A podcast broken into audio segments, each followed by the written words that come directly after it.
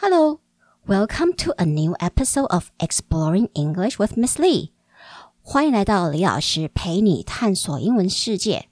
这一集我会开始导读，同样是 Andrew Clement 写的少年小说《Lunch Money》。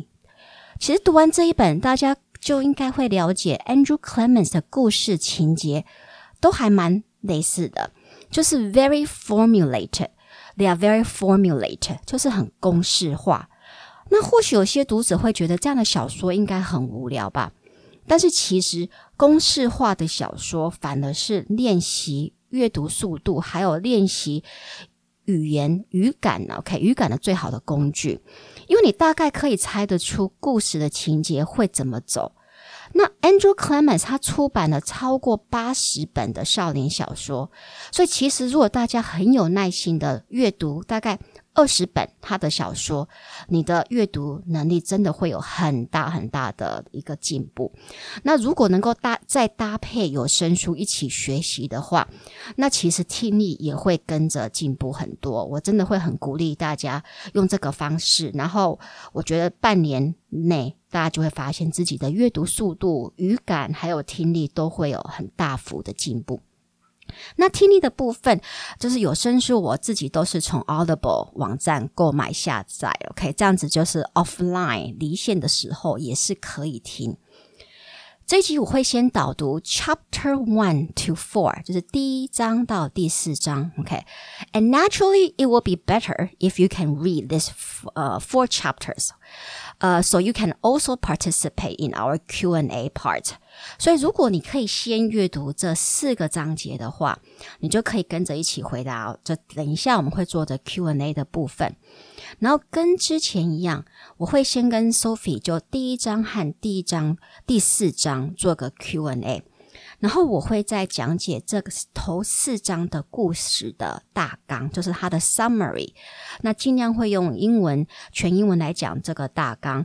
我会把 Q&A 的部分放在 show notes 里面，但是大纲的部分就不会放在 show notes，因为我是希望大家能够就是多听几次。那因为你要是已经读过这一本前面的四章的话，在听我的 summary，其实应该不会有太大的理解上面的问题，而且呃听。过大一两次，你就会觉得，诶，越听越没有障碍。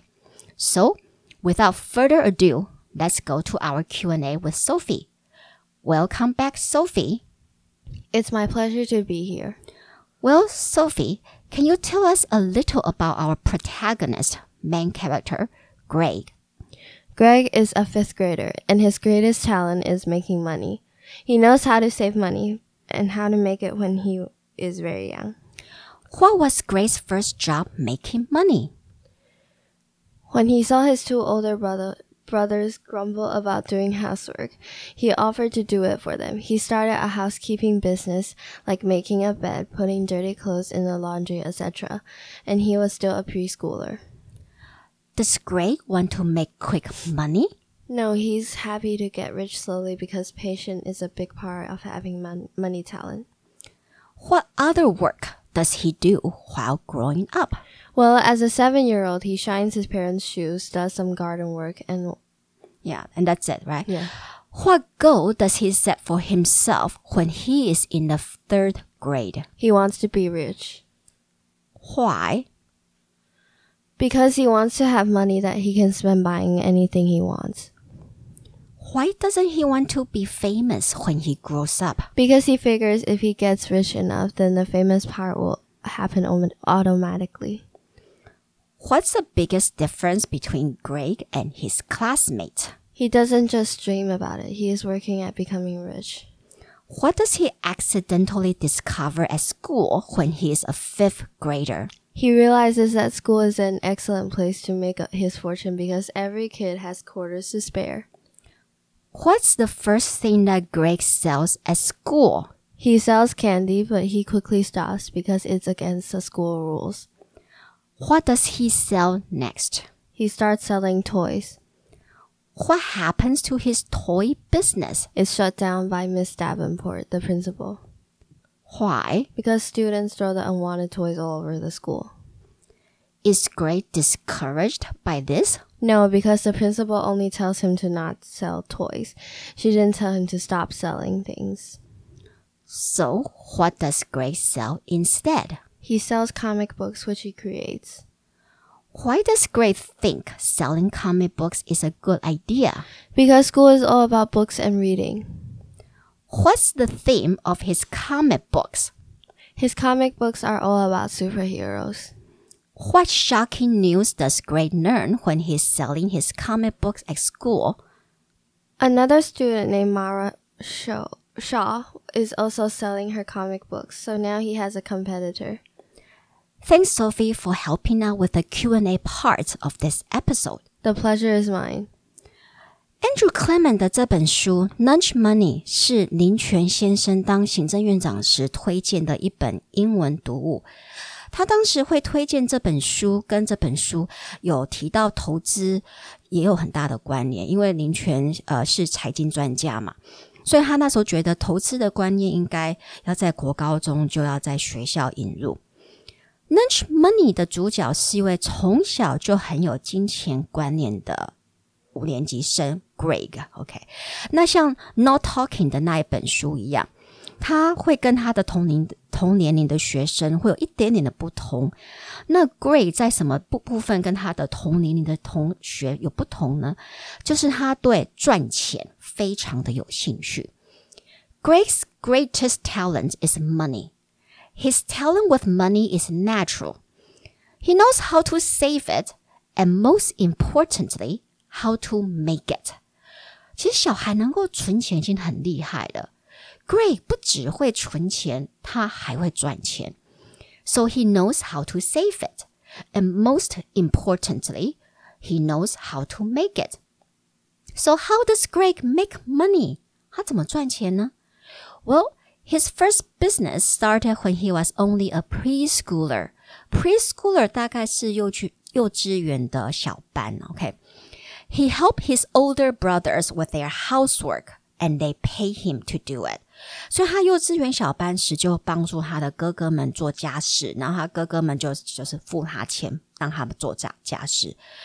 And later, as a seven and eight year old, Greg found other ways to make money around the house by helping his parents do household chores.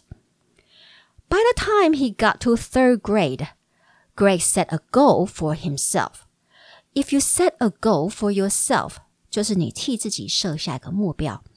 So what goal did Greg set for himself? Greg 在小学三年级替自己设下什么目标呢？He wanted to be rich. 他那时候就是觉得他长大后要很有钱。And why did he want to be rich? Well, because is he thought it would be fantastic to spend all that he wanted anytime he felt like it. 他觉得如果他可以任何时间想花钱就可以花，那多赞啊！OK，because、okay? he thought it would be fantastic to spend all that he wanted anytime he felt like it. Instead of just dreaming about it, he figured out ways to make more money outside his own family. 他过来就开始寻找外面的赚钱的机会，such as 像什么呢？He washed cars, rake leaf for neighbors, and on hot days, he sold lemonade. On snowy days, he shoveled snow. He found work year round in his neighborhood. Year round 就是一年四季，OK，so、okay? Greg 一年到头都有办法在他的社区找到工作。Greg was able to find work year round in his neighborhood. 这样做什么呢？Well, he make money by washing cars 洗车，raking leaves 呃，在秋天的时候就是去把叶子落叶弄好。And on hot days, he sold lemonade. 如果天气很热的时候，他就卖柠檬水、柠檬汁。On snowy days, he shoveled snow. 然后下雪的时候，他就去帮邻居铲雪。And he was able to find work all year round. And he even started money lending business in his family. 他还在家设了借贷公司，哎，你知道，真是很夸张。If he lent his older brothers money, they will need to pay him back with interest. Interest 在这里不是当兴趣来用，而是当利息。So, for example, What are interest rates now？现在现在银行的利率是多少呢 ？So when Greg was in the fifth grade, his dad persuaded him into putting his money in the bank, so it would not be stolen, and plus he could make some money with interest. By then, he had already saved more than three thousand two hundred dollars. 他小学五年级时候已经存了三千两百美金了，超不可思议的！才十一岁的小孩就存那么多钱。所以，Grace 先从自己的家庭开始找赚钱的机会，然后延伸到邻居，当然下一步就是学校喽。It's near the end of Greg's fifth grade year that he discovers school is an excellent place for making money. Uh, 呃，我在导读那个《No Talking》时就有说到，Andrew Clements 的小说最都是以学校为背景，那 lunch money 当然也不例外啊。所以在第二章节，故事的背景就来到了学校。Okay, he discovers school is an excellent place for making money. 他突然间发现，哇，学校也是一个赚钱的好地方。OK，什么时候呢？One day in April of his of his fifth grade year, Greg suddenly notices that students buy a lot of things at school, like sandwiches, cookies, and snacks. 他突然间有一天，他就注意到同学其实在学校买很多东西耶，OK，像三明治、sandwiches、cookies、饼干 and snacks，还有零食。所以，如果他可以找到一个方式来赚到这些零钱的话，OK，那他就会有不少的收入。So, how does Greg make money at school？那他怎么赚呢？Well, first he sells candy and gum. He sells candy and gum. 他一开始就卖糖果和口香糖。Then he sells small toys. He uses his profits to buy more toys to sell，而且还会把他的利润再去买更多的玩具来卖。OK，but、okay? one day he's called to the principal's office. The principal says that although she appreciates his initiative, she wants him to stop selling toys because they have become nuisance items to teachers。有一天，Greg 就被叫到校长室了。校长一开始讲话就很客气，就说：“Oh, I appreciate your initiative。”哦，就是我觉得你有主动创业的精神，很棒啊。But I want you to stop selling toys because they have become nuisance items to teachers。但我要你立立刻，OK，马上停止卖玩具，因为这些玩具已造成老师的困扰了。But Greg is not discouraged by this. Greg 可没有因为这样子而受挫。OK, Greg is not discouraged by this because he already knows his novelty toy business has been doomed from start because kids usually get tired of toys quickly. 其实他没有觉得很沮丧，是因为他一开始就知道他的这个 novelty toy business 就是稀奇、新奇、稀奇的玩具生意，其实一开始就注定要失败的。为什么呢？因为他也很聪明啊，他知道小孩子很容易就对玩具觉得很厌倦。OK，so、okay? Greg is not discouraged by this because he already knows his novelty toy business has been doomed from the start because kids usually get tired of toys quickly. Moreover, 还有呢，Mrs. Davenport, the principal, has not told him to stop selling things at school. She just says he has to stop selling toys. 而且校长又没有说你不要给我卖东西，他只是说你不要给我卖玩具而已啊。So what does he sell next? Comic books, okay? Comic books created by himself 他开始卖他自己做的漫画书哦。Why comic books? Well, first, school is all about books and reading. So if he sells books, it will match school's expectations. 他很聪明啊，他就说哦，学校不是都觉得学校就是在推广书和阅读嘛？那如果卖漫画书的话，这块可以符合学校的期待啊。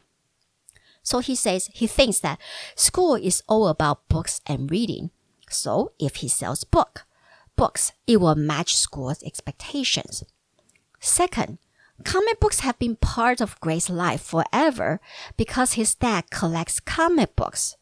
而且 Greg 就是一辈子都跟漫画书就很有关联，因为他的爸爸很爱收藏漫画书。However, before selling comic books, Greg needs to learn how to make one. 但是他要先学会怎么做漫画书啊，手做漫画书。He first learns about printing books. After that, he starts thinking about the story plot. 然后开始想情节。he develops a master publishing plan，他就想一个，嗯，就是一个很大纲的，我们说出版计划。Volume one is about Creon, an incredibly intelligent Stone Age age hero. Volume Two is about another superhero. Greg 的漫画作品系列就是以 Greg uses an entire summer vacation to write, draw, and print his comic books. 所以五升六的那个暑假，Greg 就全部把它用在写和画和印刷他的漫画书上。那学期一开始他就开始卖他的自制漫画书了。Business is going well, but then something unexpected happens. 那漫画书一开始卖得很好，但一件不可预期的事就发生了。Business is going well, but then something unexpected happens. 什么事情发生呢？Someone else is also selling comic books, but not his. 竟然有人还有还有其他的人在学校卖漫画书，诶，但当然不是卖他的啊。And Greg knows only one person dares to copy his idea like this, and that person is Maura Shaw. So, who is this Maura Shaw? Well, that's for you to find out when you read chapter five of the book. 你要读第五章就知道 Maura we will keep talking about this book in our episode. 所以，如同《No Talking》里面的主角 Dave 一样，就是他在学校会有一个死对头 Lindsay 女女生的死对头，Gray 也会有一个死对头，然后在这边就是 Mora Shaw，OK，所以 Mora Shaw 竟然也跟他一样开始卖起他自己做的漫漫画书，所以过来 Gray 看 Mora 会有什么样的冲突呢？那这个就等到我们下一集再继续导读喽。呃，希望大家可以到 Apple Podcast 帮我按五颗星分享或留言，也欢迎大家在李老师陪你探索英文世界的脸书粉丝和 IG IG。呃，留言告诉我你的想法，好或者呃提问相关的英语学习的问题喽。那我会在下周的节目跟大家分享。So I'll see you next time. Goodbye.